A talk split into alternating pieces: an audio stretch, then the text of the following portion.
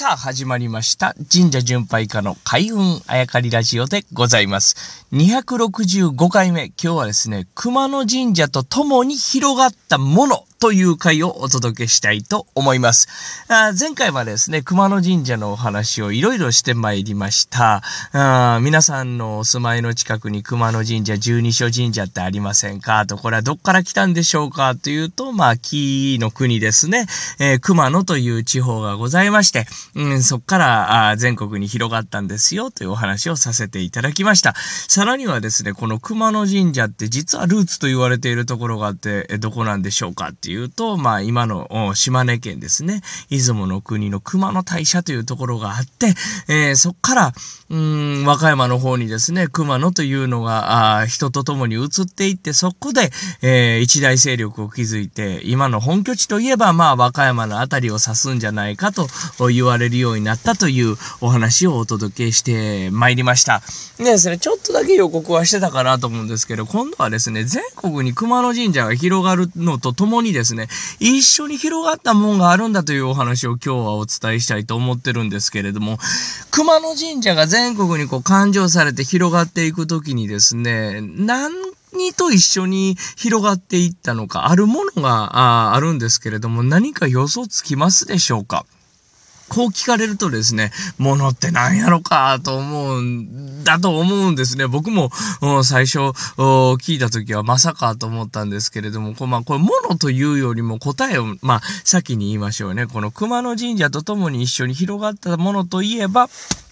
これは苗字なんですね。名字。えー、誰かというとですね、これね、鈴木さんなんですね。えー、鈴木さんといえば、まあ、全国一二を争う大沢で有名な名字の方なんですけれども、これのルーツがまさか熊野にあるとはね、えー、思ってもみませんでした。これはですね、推しという職業が昔はありました。これは伊勢神宮にもありましたし、出雲の大社にもあったんですよ。自分とこの神社、自分とこの地元にある神さんがですね、どんだけすごいもんか、あどんだけありがたいもんかというのをこう全国に触れ歩くというね、えー、歩きながらこう喋りながらですね、伝えていくという仕事があったんです。これ、推しという仕事なんですけれども、熊野にもこの推しという仕事がありました。で、この推しがですね、えー、うちの地元に、えー、和歌山のあたりにですね、熊野というのがありまして、熊野三山というのがありまして、これがどうもありがたいんですよと、皆さんぜひ行ってみてくださいねと、こう全国広げていく。この広げていく人たち、この推しの中で一番多かったのが名字が鈴木さんやというんですね。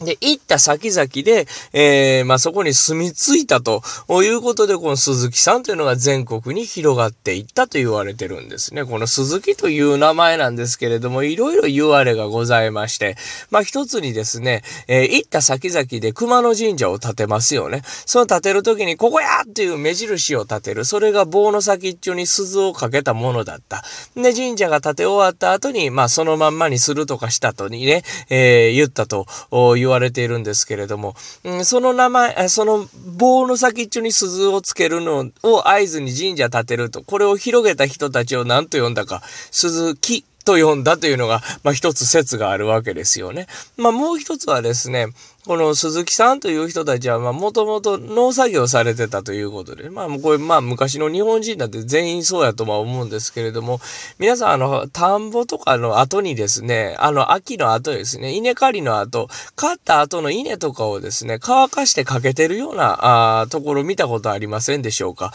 あれを鈴木と言ったと言うんですね。ね、それをもとに、えー、鈴木という名字になったという説ですね。で、かけてある様も、鈴木と言ったという説と、あとはかける木ですね。まあ、ハンガーになってるところ。それ自体を鈴木と